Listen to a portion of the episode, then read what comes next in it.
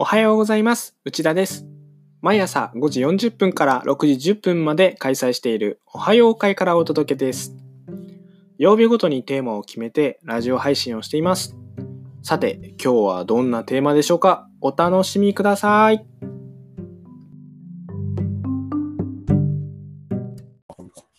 おはようございます。おはようございます。はい、ま5あ、月18日月曜日のサンラジです。サンダイヤルラジオでサンラジです。えー今日からサンラジになりましたけど、昨日からかな、なりましたけど、えー今日は月曜日なので、えー晴天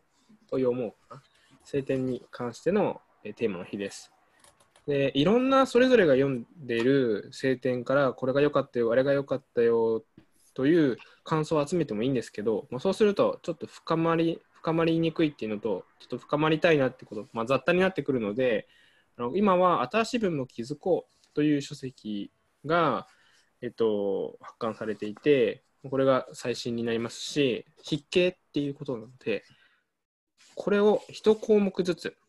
まあ、今日は監修にあたってですかね。一項目ずつ、まあ、思ったこととか、え感じたことここがすごい良かったとかこここんな風にま解釈しましたというかとかここからこんなことを思い出しましたとかまあ言っても言わなくてもいいしみたいなところのゆるさ加減で深めていくと楽しくそんな感じでやっていきたいと思います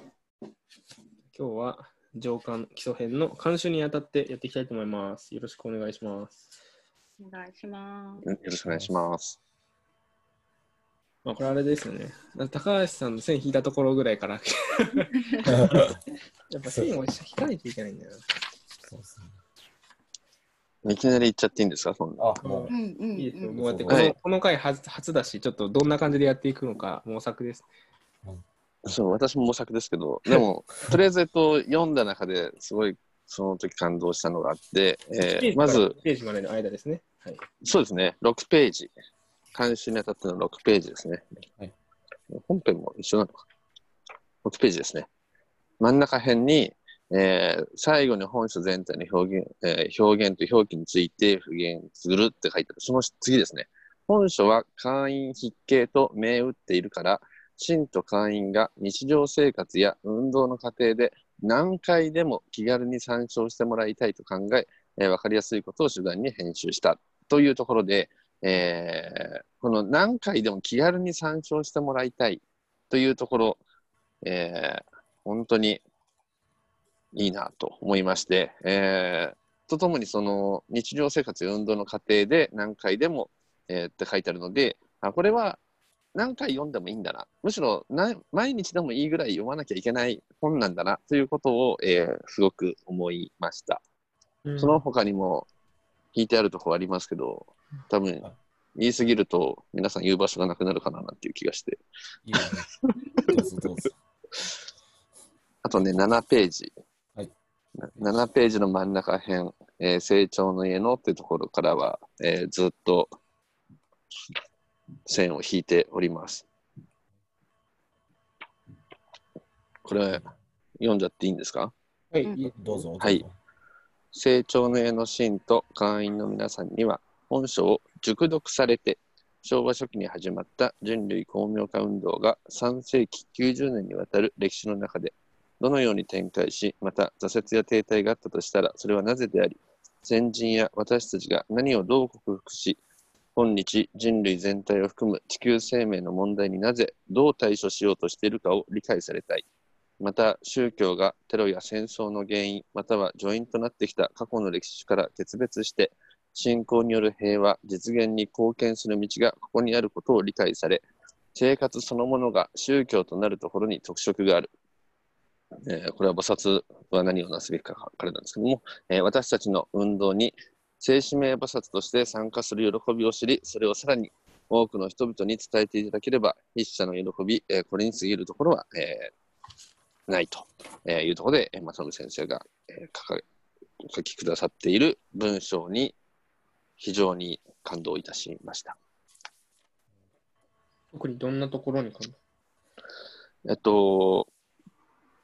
その先ほども言ったんですけども、えーはい。何回でもまあ気軽にっていうので、えっと、繰り返し読まなければならないなっていう、なんかこう意識が高まった部分と、うん。それがもう一回、だから、えーもう一回来るんですね。本書を熟読されてということなので、えー熟読ということは、一回では多分済まないはずなので、これもまた何回でも来て、えーっていうのと、それから、えーいろいろなこうのがあったけども、えー何をどう克服し、今日人類全体を含む地球生命の問題なぜ、えー問題になぜどう対処しようとしているかっていう、えーところっていうことを、えーこの本では書いてあるんだな。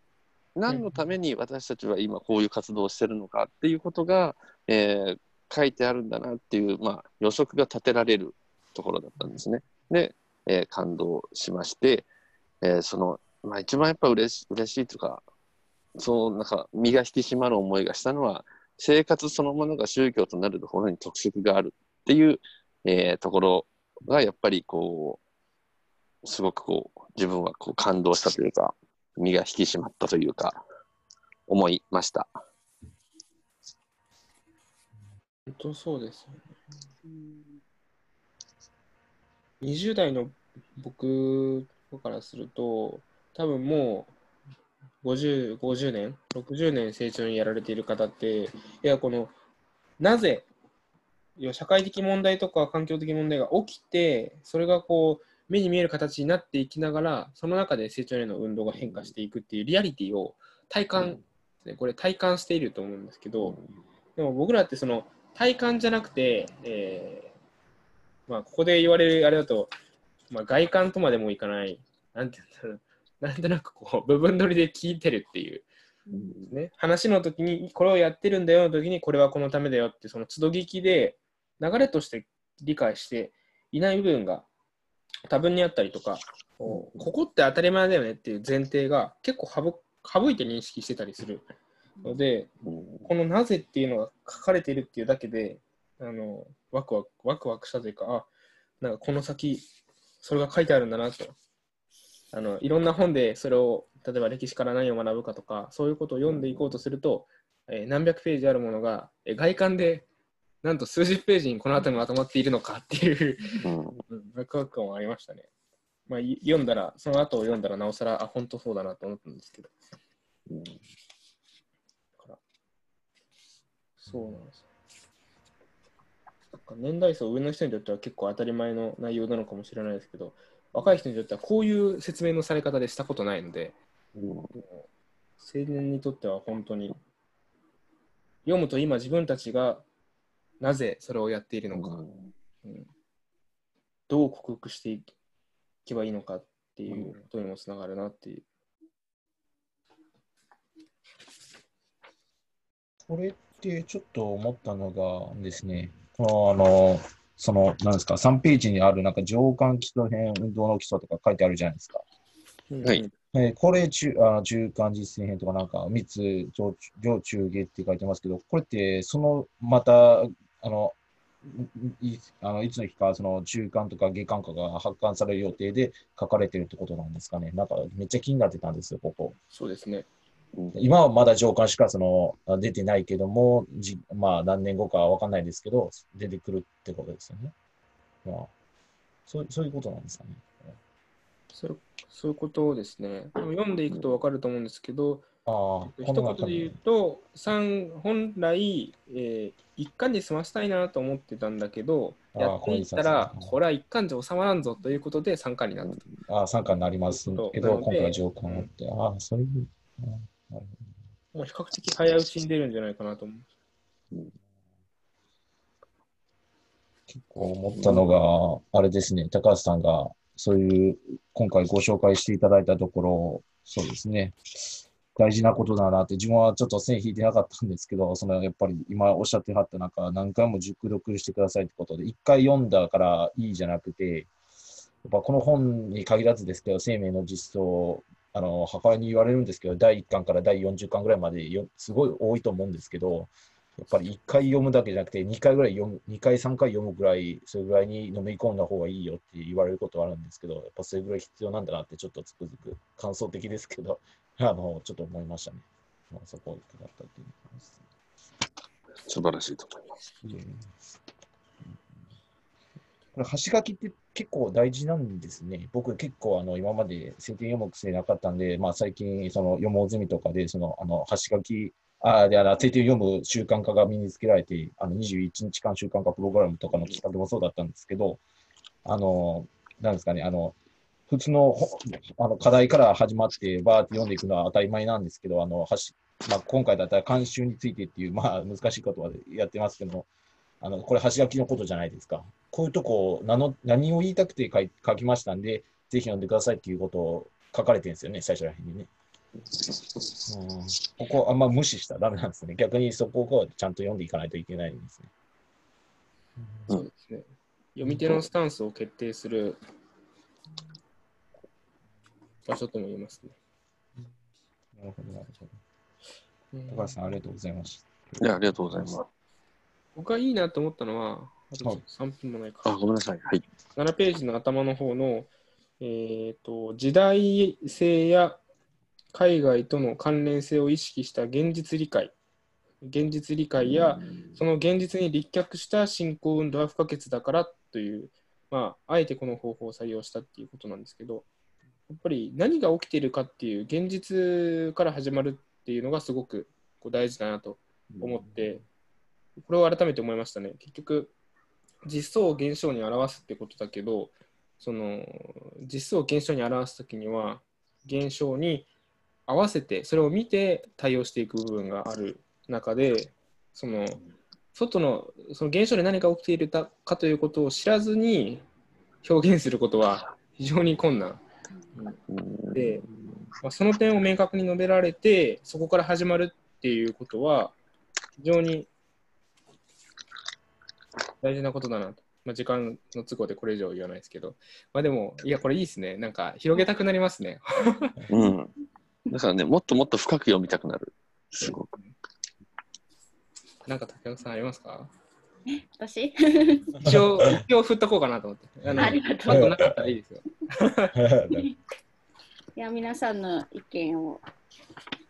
ですね。これ、読んでなくても、ああ、そうなんだ、そういうポイントがあるのねって、読みたくなる感じがしますね。みんなの意見を聞いて。で、うーん、なんだろう。これ、これ、埼玉の子は結構持ってるんですね。うんで、普段聖典を読まない子にも、あえてわあの送付してみたんですけど、うん、そしたら、結構反響が良かったんですよね。えー、今まで、そう今まで本はあんまり読んでなかったんだけど、これすごい読みやすくて、本当に良かったっていう声が結構数名から来て、えやっぱり会員筆記書なんだなって改めて思ったし、その分かりやすさを主眼に編集してるっていうところが、やっぱり青年はすごく入りやすい文章にまとめてくださっているんだなっていうのを実感してますね。うんはい。環境素晴らしい。素晴らしいですね。ー、そうですよね。やっぱ書き下ろしの部分もたくさんありますしね。うんあの、ねまあ、たくさんじゃないか。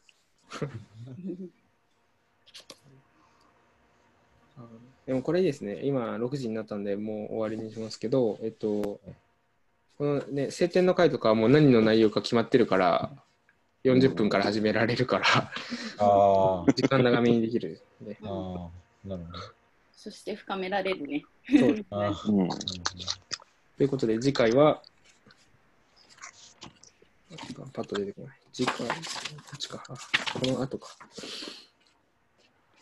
次回は、あの大長派の神事ではなく、歴史外観の方にあ、次回ね。感じでいいのかな？ああ、歴史がはい。大長派の神事やります、これめちゃくちゃ大事ですからね。え めちゃくちゃ大事だけど、さすがに線は引いてないですけど、そうなんですよね一番、一番好きな心理です。あ、第一話の真理ですか、あうんうん。あ、どうどうしますか？あれはあの読んでから、読んでから参加してもらうと、そうですね。そうですね。はい。あの、そうしましょう。はい。そうなんですね。ここは、それこそ、あの、1時間でも終わらないとこそうですね。ろ。この感じでいくと多分歴史外観も2回じゃ終わらないかもしれないですね。あうん3回 ,3 回ぐらいで読むと。だ歴史外、まあ、歴史外観も、えっと、歴史外観この20ページから66ページを、まあ、2、3回に分けて、うんただ、その後ろを紹介して、前を紹介して、中を紹介してて、その順番はバラバラでいいと思うので、うんとりあえず範囲はここにするということで、えー、次回はいいきたいと思います。えー今日は、えーありがとうございました。えー5月18、あ、違うわ、光の言葉。光の言葉。多分出ます。あありがとうございます。今日は、久しぶりにやろうかな。えっと、